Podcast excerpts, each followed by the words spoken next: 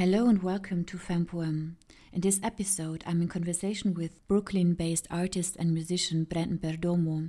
We talk about storytelling and the reclamation of narrative power to communities, often both unheard and negotiated as other. And we talk about interviewing as an art form and a potential tool for social change. Brandon Perdomo presents also his newest project, which is called Shedding Something Shedding. Shedding Something Shedding is a space where practice meets testimony, as independent artists share their stories of becoming in a reimagining of a salon style gathering in a digital space. And I quote This community driven work was conceived in New York City as the COVID 19 pandemic hath both arrived and driven the city to its closure in March 2020. Independent artists organized to share their truth advocate and uplift one another and share visions of a sustainable balance in the cultural sector, all while global social solidarity movements call for land back, fights for social, professional, economic equity. Themes explored in this work include ancestry, prejudice, discrimination, sex, LGBTQI, anger, violence, trauma, community, organizing, and advocacy prejudice, racism, fear, longing, love, solidarity, experience of being in a body, art, and creation. The next episodes of Fempoem in March and April will be in collaboration with Brandon Perdomo with this project Shedding Something Shedding, hosting three artists. May you introduce yourself? I'm Brandon Perdomo. I'm I'm in New York right now. I'm in Brooklyn how, how do I describe my work? Definitely interdisciplinary. Starting off as a musician in my life, I've kind of translated my work inspired by music to visual work, inspired by visual work to performance, inspired by all this noise to um, to installation, and I've most recently kind of funneled everything into a social practice with oral history as its driver started recognizing a photograph as, as a means for storytelling or holding a statement rather than a punctuation. So I started a, my movement series of photography, which I've been calling it testimony of the body and how the body is beyond a vessel for storytelling, but it's it's a way of remembering in, in a way almost in a ritualistic way, like how our muscles hold memory, how the skin holds memory, how the senses have memory, how we honor our ancestors with what we do or we heal or we we remember remembering land where our people have come from where they're going how we have arrived to where we are. This has uh, kind of been the fabric of my work I studied oral history during the pandemic. It was a one year program, MA program at Columbia. And I've been taking my work in that channel and just and, and been running with it for a few years now, but it's really been kind of like my focus driver uh, for the last few years. Why did you start studying oral history? You know, it's kind of everything in my work has been serendipitous and and community driven and uh, re- really an accident but i think that isn't exclusive to, to myself only as an artist. I think that's the story of, of a lot of creation making making of things through my photographs. If you if you look at my past work it's been a lot of the body as a driver and interdisciplinary storytelling. Working with another lopez my early collaborator in, in buffalo new york uh, we talked for days and days about art making and time and space and where we find ourselves in this contemporary world and what ancestors were remembering and where we've come from on the map and where we're going and how we've arrived here. And uh, my photographs, well, I was starting to explore how a statement could be made rather than a punctuation and what does, you know, rather than just something to look at, how can you create a deeper narrative that you're sharing, that you're translating to an audience? And is it for an audience or is, is it a personal ritual? Is it a ritual for an audience. It's just so, so many layers of complexity, but it's all woven together. And there's some communities that translate storytelling as weaving. In 2017, I had that gallery exhibition in Snug Harbor Cultural Center in Staten Island at the Newhouse Center for Contemporary Art. It's beautiful, beautiful gallery. The campus of Snug Harbor was a sailor's retirement facility. The buildings are, are gorgeous and I was very lucky to have grown up playing in there and running around the halls. Having a show there was was a real, real, real honor. And um, I was invited to give an artist talk. And before I presented my work in that uh, type of forum, I sent a note to my photo collaborators and um, I asked them, "Would you send me like a cell, a cell phone selfie video, just a minute of um, what does movement mean for you? And, uh, you know, those narratives, those testimonies centered on movement as a, an act of um, radical self ownership. I think that that's uh, another Lopez term.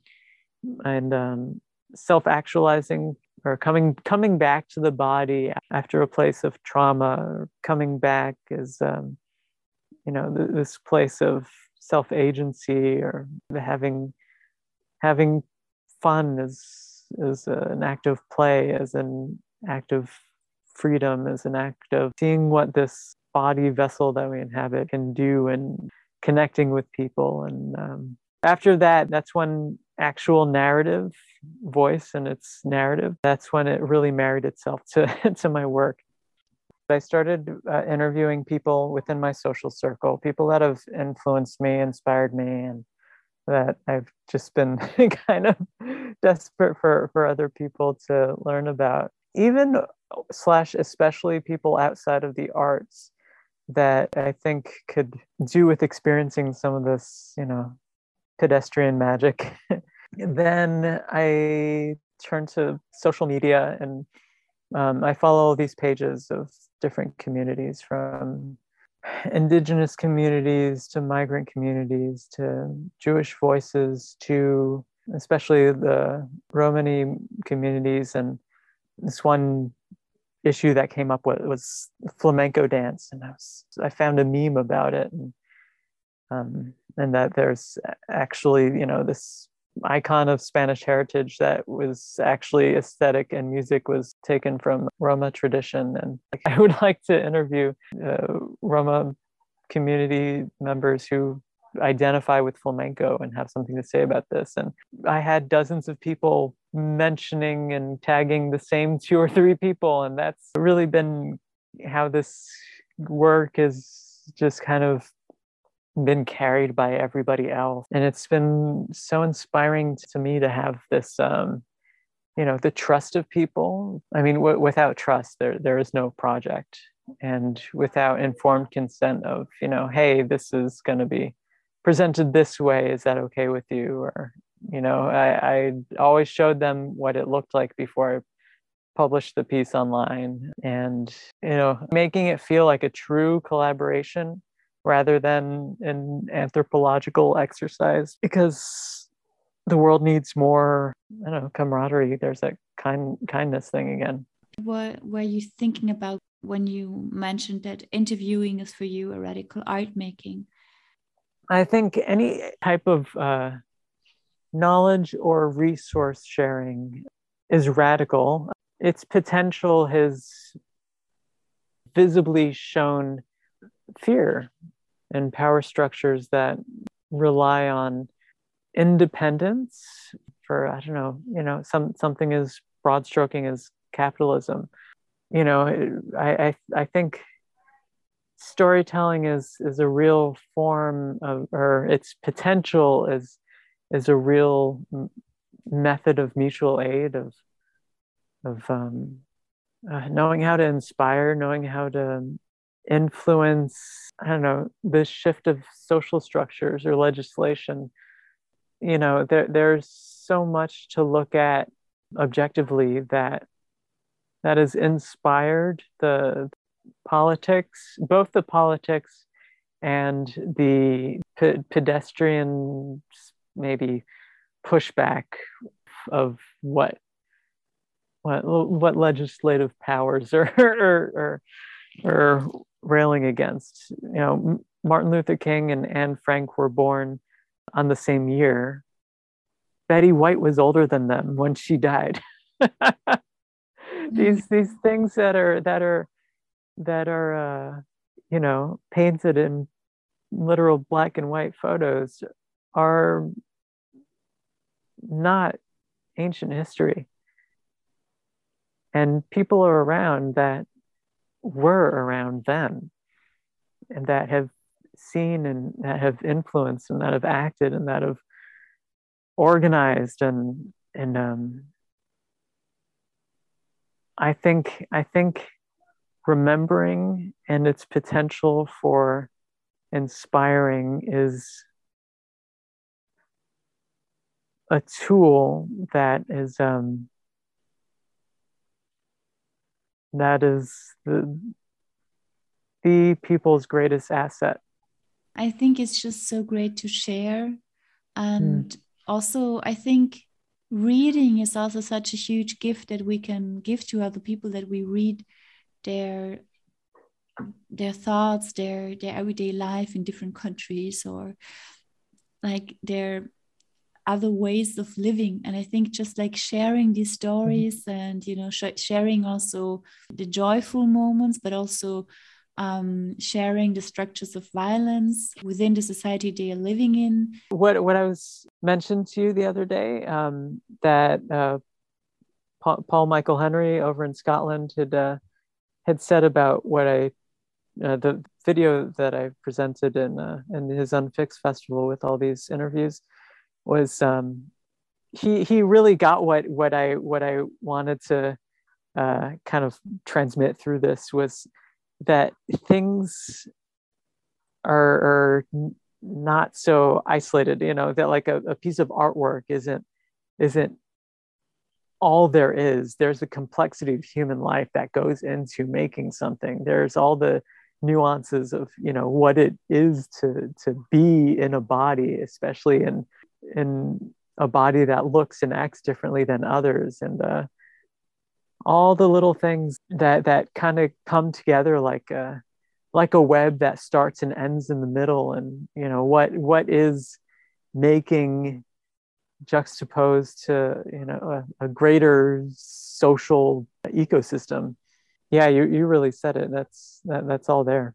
Yeah it's so beautiful. I, I really like your work because it transports also so many yeah so many different lives and and build bridges to to other lives and also to the then like the narrators and their the listeners and we can all like grow from each other. And um, yeah thank you so much for this beautiful project.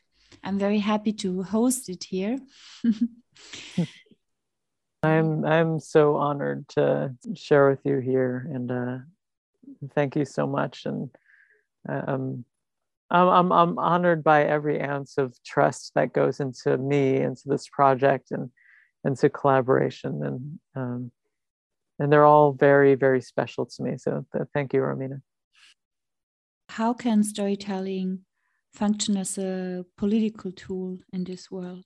You know, with with when when you ask this, uh, what comes to mind is a, a recent article that I came across that talked about people who were trying to donate books to prisons and the literature that was rejected, in particular Malcolm X. So, storytelling in terms of inspiring in terms of its its power to empower and storytelling is a means for you know remembering accurately or as a way to again honor ancestors it goes beyond a way a, a means for entertainment you can tell a story for that kind of value, but you could also tell a story of remembering food that your ancestors cooked. You could tell a story of revolution, or you could tell a story a generation later from now about all the protests that have happened in the last year two years alone and who knows where that can go. It's it's like a ripple in the pond. Yeah, you throw a pedal and you don't know how far that ripple could go out. The levels of oppression that are so ingrained into you know policy making and yet yesterday i saw a video of one of our lawmakers, you know, really, really making it clear what their intentions of voting maps looks like. This guy said, uh, well, uh, he's talking about the proportion of African American voters compared to American voters. So he's talking about black people and white white people voting, and you know the clear intention of what these uh, voting restrictions are for. If narrative is uninteresting to I don't know to to a community, then there sure as hell is uh, some some powers that be that are that are interested in that narrative and probably particularly how to shut it up. Some years ago, I had been at um, a lecture of Jacques Rancière, this French philosopher, and he said politics is a matter of visibility, and he was linking politics and art.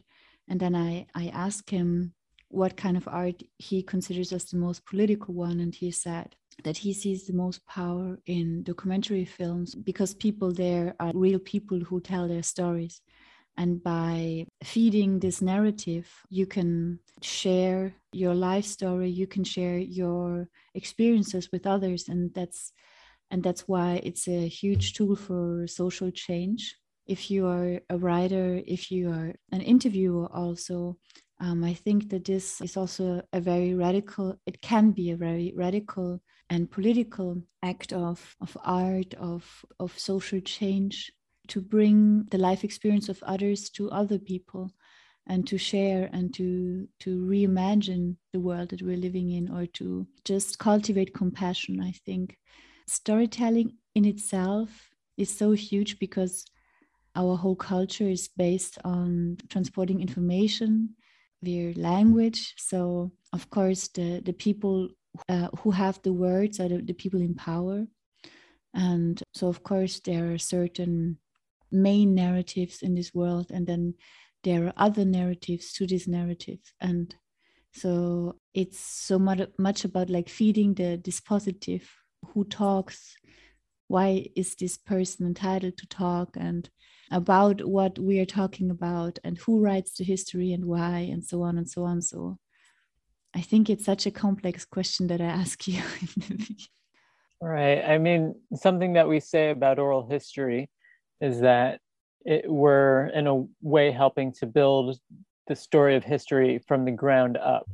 Right. So right you know if you're if you're considering you know who's in power in quotes quote who's in power then uh, we're we're talking to those without any power you know without institutional backing or political stance. And this this is the story of people. And um, and you, you have you know the power the power that is a driver there is you, you have these stories or social mythologies that will kind of be formed through i don't know even just like exploration of uh, you hear about these people or those people or whatever and then when you put a name in the face to some i don't know to some amazing feat or just just to an experience it has the potential to bridge empathy. It's it's a form of advocacy. It's a form of radical self ownership. And um, Mm, I, I can name a few times in my life where you know hearing something that somebody said has influenced my decisions and felt empowering to me is is somebody with a body. right. I have a book in front of me it's an essay from Audre Lorde. And it's called Poetry is Not a Luxury. And she wrote that in 1977. And if you want, I can quote mm-hmm. two things that, that I was just thinking about. It reads For women, then poetry is not a luxury, it is a vital necessity of our existence. It forms the quality of light within which we predict our hopes and dreams towards survival and change, first made into language, then into idea, then into more tangible action. Poetry is the way we help give name to the nameless so it can be, though. And then another one, it reads We train ourselves to respect our feelings and to transpose them into a language so they can be shared. And where that language does not yet exist, it is our poetry which helps to fashion it. Poetry is not only dream and vision, it is the skeleton architecture of our lives. It lays the foundations for a future of change, a bridge across our fears of what has never been before. Yeah, what um, a beauty. In another conversation that we had, you described interviewing as a social practice, as a radical art making. Can you tell me about this thought? I came, I came across this term social practice in college, um, and that has been something that carried uh, into my work, and um, that actually helps shape how I do my work. You know, what what is the purpose of creating something visual or music, or you know, what's the point of all this stuff? And um, it's rather you know what what work are you making that you have to channel something that you have to say? There's so much uh, imposition of narrative that comes from from news from media how people talk about people who are just you know visually different or live a different life what makes difference uncomfortable.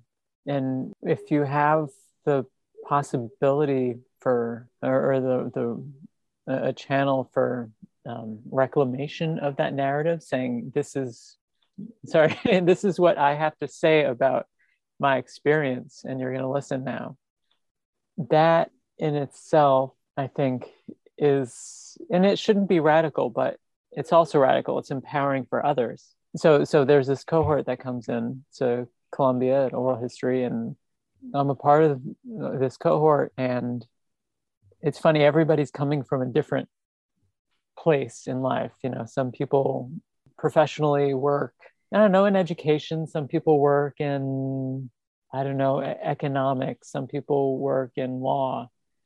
And then there's you know me coming from the arts and there there's such sometimes a real two dimensionality and how people might might approach a subject or something. And i was looking around and i was explaining myself and i was like well we're i, I think we're we can all treat each other as social practice artists. We're doing we're doing work that speaks to more than one social narrative isn't the right term but it it speaks to more than one channel of communicating. We're, we're as, as artists we're all constantly improvising how to how to make work right? And i remember this one conversation of um you know we're we're talking about what what can be done with with these interviews afterwards. So so you just do the interview you do the transcript and then you throw it in an archive and people can find it. You know of course you you want it you, you want these pieces to be seen you want it to be shared and you want to do the narrator's justice. And i kind of took my interviews and of course it was covid time so i couldn't i couldn't have this big inter interstellar uh, gallery display that i had imagined for my thesis project but what i was able to do in isolation was turn my interviews into magazines and then turn the zines into a website then turn the interviews also into a short film. And um, you know there there there's so many ways that you could um, especially something that's that at its base level is a social collaboration right? Yeah. And um and i have to i have to i have so much to thank in my life for uh, so many people and so many experiences to thank for um for being able to to work with what i got you know? In another conversation you you said also the anchor of a sustainable community is kindness and yeah i really like that yeah i was thinking about um what well a friend of mine um asked me to like i don't know quote wall a digital quote wall she asked me what is um important for sustainable communities. And uh, she's coming from a for, from a place of fashion. She's a designer, and um, and I was thinking, all right, you know, how do I begin this train of thought? Another question that came at me from from a grant proposal was like, what could this money afford you? And so I'm like, all right, what what what is sustainable? Is, is it money? Is it is it knowledge? Is it something, you know, that that is passed down to you saying, oh, this is how you manage your finances, and then you'll be golden. Or this is money that you can learn to manage, then you'll be golden. But is that what's sustainable? Or is the conversation based more on, you know, healthcare? Is that what sustains community? Or are these questions or are these, you know, coming at those, you know, just uh, two thin slices of the pie? I think the the word that that came to me that encompasses everything, everything from mutual aid to knowledge and resource sharing. And the resources could be time could be you know lack of nerves spent and lost while you know just scratching at the wall uh, looking for something to grab onto. Resources as you know this this is the music that will carry you through a really harsh day. And when i i know when i've gone through my worst days that it was a little bit of everything and the the strength of people that helped helped me carry on. And ultimately i think kindness is um is yeah is, is that that anchor that i had to hold on to. So brandon i invited you also to Poem because you are in process of uh, doing a great great great work and it's called shedding something shedding right? Yeah. Yes that's right. How did you find the title shedding something shedding and what is this um, project about? This has gone through so many generations of or, or uh, evolutions or mutations or dot dot dot this project. So i have a, a quote here. The, the, i think the first hmm, maybe the first thing i should say about it is that it didn't begin as an interview project. It began as a way to is a project that uh, where i would collect artwork made by people during the pandemic, early, early pandemic. I'm talking March 2020. And um, I've been living with a lot of people. So, as I was telling you, that we had to take care and just kind of find out a system that worked for us for cleaning. It comes from very, very pedestrian place. And um, then on Facebook, I made a group called Co Living in the Time of Health Crisis. And my idea was, oh, maybe people could go on there and help uh, give tips of how they've been just dealing with being in the house with other people.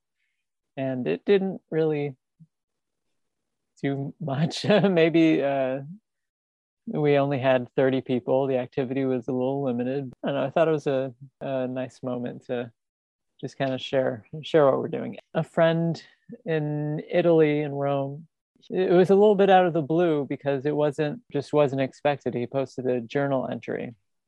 Kind of looked it read both like a journal entry and it read like a poem.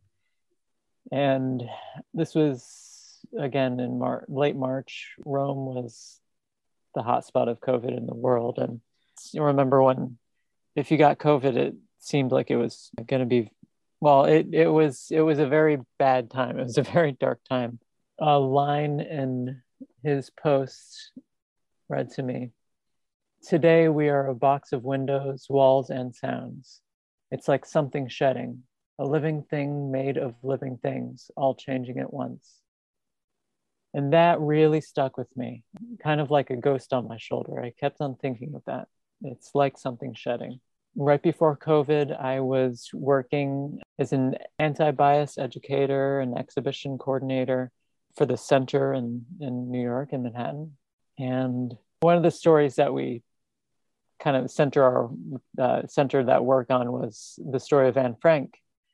And uh, of course, very, very, very stark difference in in um, in situations, but you know that, that's where my work was. So that's where my head was. I was remembering that when she was in hiding the dutch government in exile put a call out on the radio saying that they would collect diary entries and um, firsthand accounts letters of what's been happening. So then she self-edited her journal her diary entries that she already wrote. And i was thinking through this maybe the people have been making art. I've seen it online, and maybe this could be a way of remembering this time or cementing this time or you know communicating this time. I think that's a better word, communicating. So I put a call out for artwork. I got some films, some music, some visual work, some um, mostly poems actually, and so I called that work something shedding and then when I got into um, the MA program at Columbia for oral, oral, history, I kind of took that I don't know wh- whatever thought process I was going through when when I composed that call for work, but uh, a little bit more narrative based. So then I shifted I shifted over to more of a narrative focus, but still with focus on life story, life trajectory. Uh, so I started interviewing artists. Also, there, I mean, there was so much going on. There was everything happening. There, there were protests that some people are saying, you know, we might look back on that and say it was the longest running uh, civil rights campaign of of our generation, the uh, the Black Lives Matter protests during uh, early COVID, and that was happening all over the world every day especially in New York, and it's still happening in different in different shapes and forms.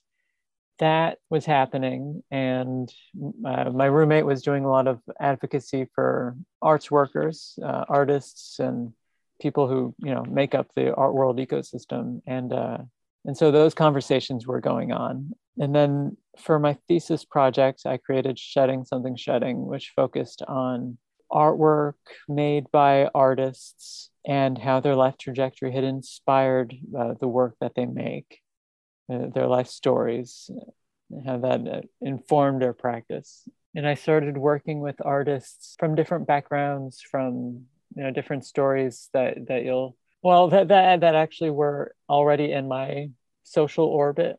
So I worked with friends. Yeah, there there was a lot of a lot of negotiation of ancestry that I've been facing myself. My uh, my family is first generation American, my parents, and my grandfather's parents came from Colombia. My mom's mother came from Honduras, and my grandfather is Greek. And um, the opportunity to work with these narrators spoke so much to ancestry. And um, in the face of, you know, quote, white America, there are also stories of bodies that are steeped in otherness. And um, and again, there there were also stories of radical uh, self ownership.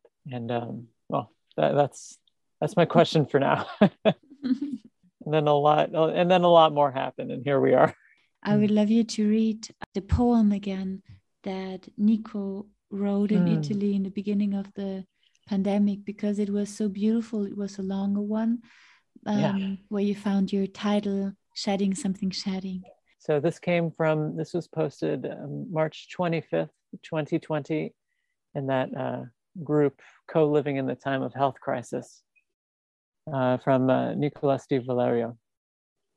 In rome today 9.01 a.m four faces thrusted by windows all like this one you see a box it's been two weeks now since I last heard the road. Maybe I've been in this country for too long now.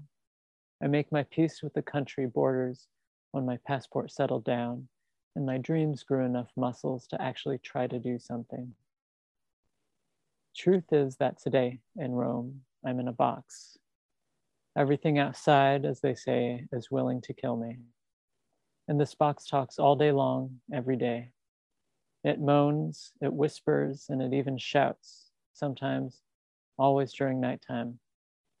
Short screams, indefinite ones. You couldn't say what sprayed them out of the lungs. I cannot take it anymore. It leaked yesterday from a balcony. No one sings here. It's a woman, a young mother. Truth is, she couldn't take it anymore even before all this happened. We all couldn't, even if we were sure to have adapted somehow. Today, we are a box of windows, walls, and sounds. It's like something shedding, a living thing made of living things, all changing at once. Locked in boxes like this, I know the human world today is really equal. Democratic, you'd say. Clean hands for once, save your life and the life of others. Clean hands for once are what could make us worth of what's outside the box once again.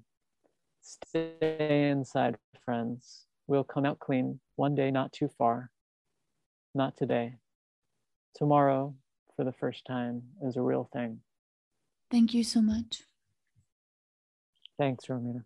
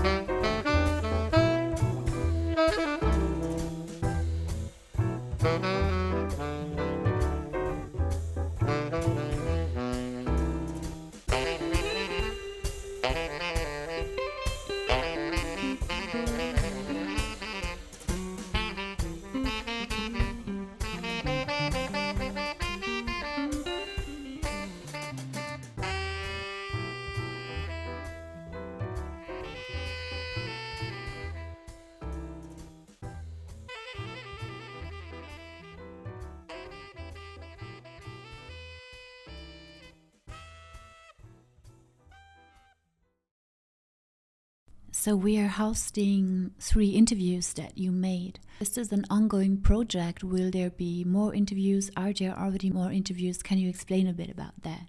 The three interviews that I have up now on my site are um, that, that was that was to focus the thesis project, but I have many more that I've done. I have many more that I have planned, and now it's Lazarus Nazario, Mixed Sugar Mamasota, and Sara Meghdari. Those are the first three artists that I that I have up there. Can you talk a little bit about them and about the interviews that you had?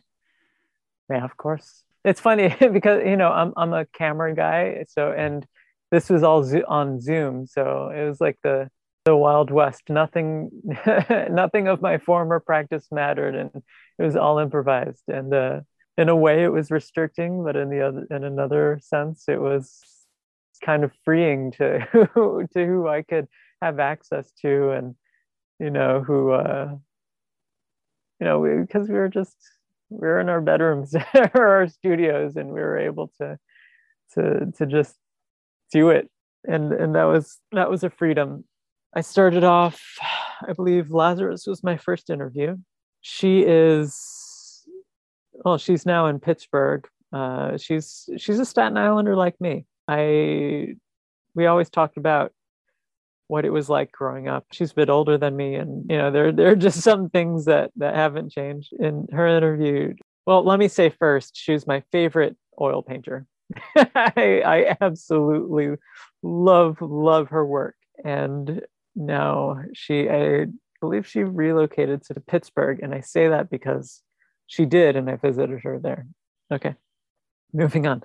In her interview she talks about growing up in staten island and what that was like for a puerto rican woman of within you know spanish speaking households and where just kind of where that identity mapping falls, what that feels like, what ancestry work is put into artwork. I identify very much with her in terms of language and what language isn't passed on and recognizing foods and um, and uh, you know we there there's a, a lot of focus on not being not being enough of uh, then this is this is what she has said and this is what i have always recognized of not not feeling enough of you know uh, not feeling enough because you don't speak spanish or you know you're just oh you're you're colombian you should speak yeah no well nobody taught me so that's that's where we're at but i'm not any less colombian. Um, uh, there's a lot of uh, nuance to being mixed race and in uh, in this country and anywhere in the world. I'm, but from my experience, I'm from, from this country. And if these interviews in any way could speak to that and I don't know, ins- inspire the inspire to own it um, then then I think this work will have done that job, done its job of um, empowering or I don't I don't know. Um, the the next interview I did after that, I I forget what came in order. It was either Sugar or Sara, but um, I interviewed Sugar and um, our conversations privately have have have always centered on we uh, some friends have a joke with me that oh you know you talk to brandon long enough and you're going to talk about food. And uh and i've learned a lot about um you Maybe know. because you're a good cook right? I, I i i got there. I got there through uh, through a lot of help, but um, talking to talking to Sugar and, and has been a lot of um, you know they they go to they they go through in our in our interview session about uh, where the name comes from first. Sugar Mamasota, growing up in the South in the States. Sugar is also one of my favorite pastry chefs and just uh, knows knows all about aromatics in the kitchen and and even knows how to craft godly cocktails and and everything that they've cooked for me has just been this uh, masterpiece in in in in uh, culture and and and with with kindness and just an, an absurd generosity and and uh, beyond being somebody that I value as one of my closest friends, uh, just uh, their their narration and and uh, alignment with with ancestry and land. I learned a lot through uh, through this interview process, uh, which acts as as such an intimate exchange you know, I, I didn't know about the Geechee Gullah people. I didn't know about um no I, I I was reminded, you know, that you know a, a lot of people who and this conversation comes up a lot in this work um, I, again speaking to the the nuances of being mixed in any country uh, mixed culture mixed um, in uh, in any you know in the dimension of, dimensions of fill in the blank but uh, in uh, in particular in the last few months, uh, I've been noticing uh, many conversations of being both black and native, and um, and sugar goes into that and being both black and Cherokee. Um, and you know, co- colorism is is very real in communities. Um, recognizing uh, South American communities also, because that's been uh, something that that I've seen growing up and um, you know not not not not understanding what what something means when an adult's talking when uh, you're six years old and then you remember and you're like oh that's that's uh, that, that's uh, really messed up. And and um, learning how to kind of navigate those uh, layers of conversation in in family and community as you grow older is a is a stress both a stress and a duty and then sara's interview that interview centered on centered focus on a piece of vis- uh, video work that i found when I first met her. Actually, we were at a friend's party and there was this projection up, and there was this woman in a hijab. And at first, I thought it was just a still image, but it was very, um, it, it was a, it was an image of Sara going through facial emotions. And in the interview, we talk about US American perception of Middle Eastern people, especially women in hijabs, and what know what emotions are felt by people whose narratives are well, once again the imposition of narratives. Narratives are already defined, predefined by um, by you know Western culture, or media, or what have you. The thread in these in these interviews also is not just otherness, but it's people who create it's people who who have this drive to share what is important to them.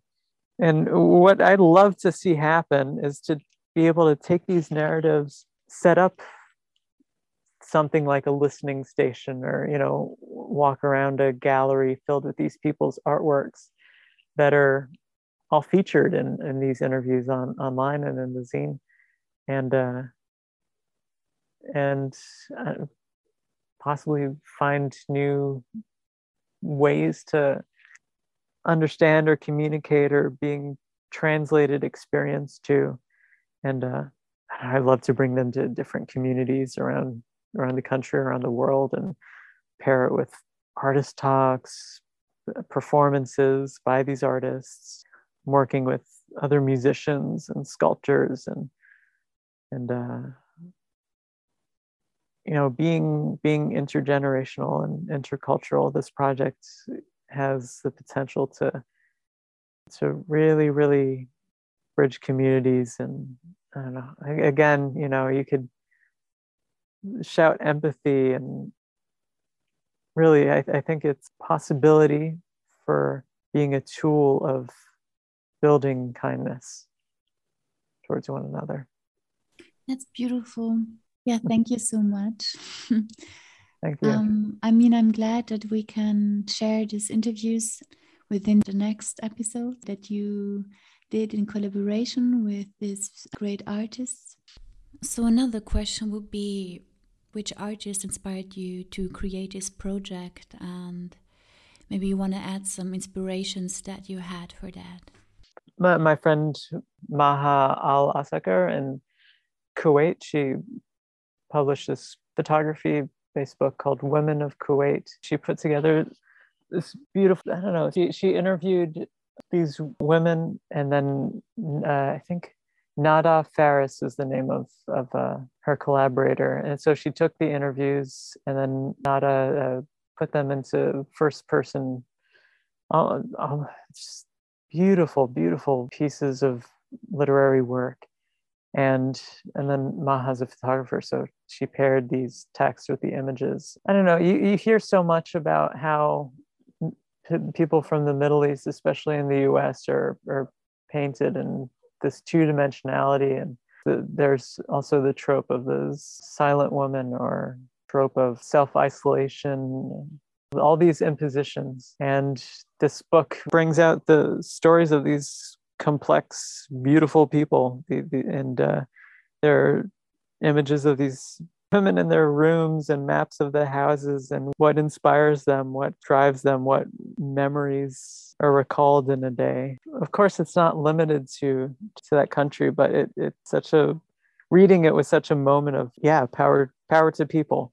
It reminded me of humans of new york. I'm sure that there was inspiration of that but that's the the big online blog i think i think that guy's name is brandon he just goes up to people on the street and photographs them and interviews them for a few minutes and puts quotes of these people and I remember reading them online and I'm like, wow, these people are amazing. I could step outside. The world is like that. I could step outside and from anybody learn something that would make me go, wow, of what they experience or what they, you know, where where they've come from or what in, inspires their lifestyle or I don't know, anything.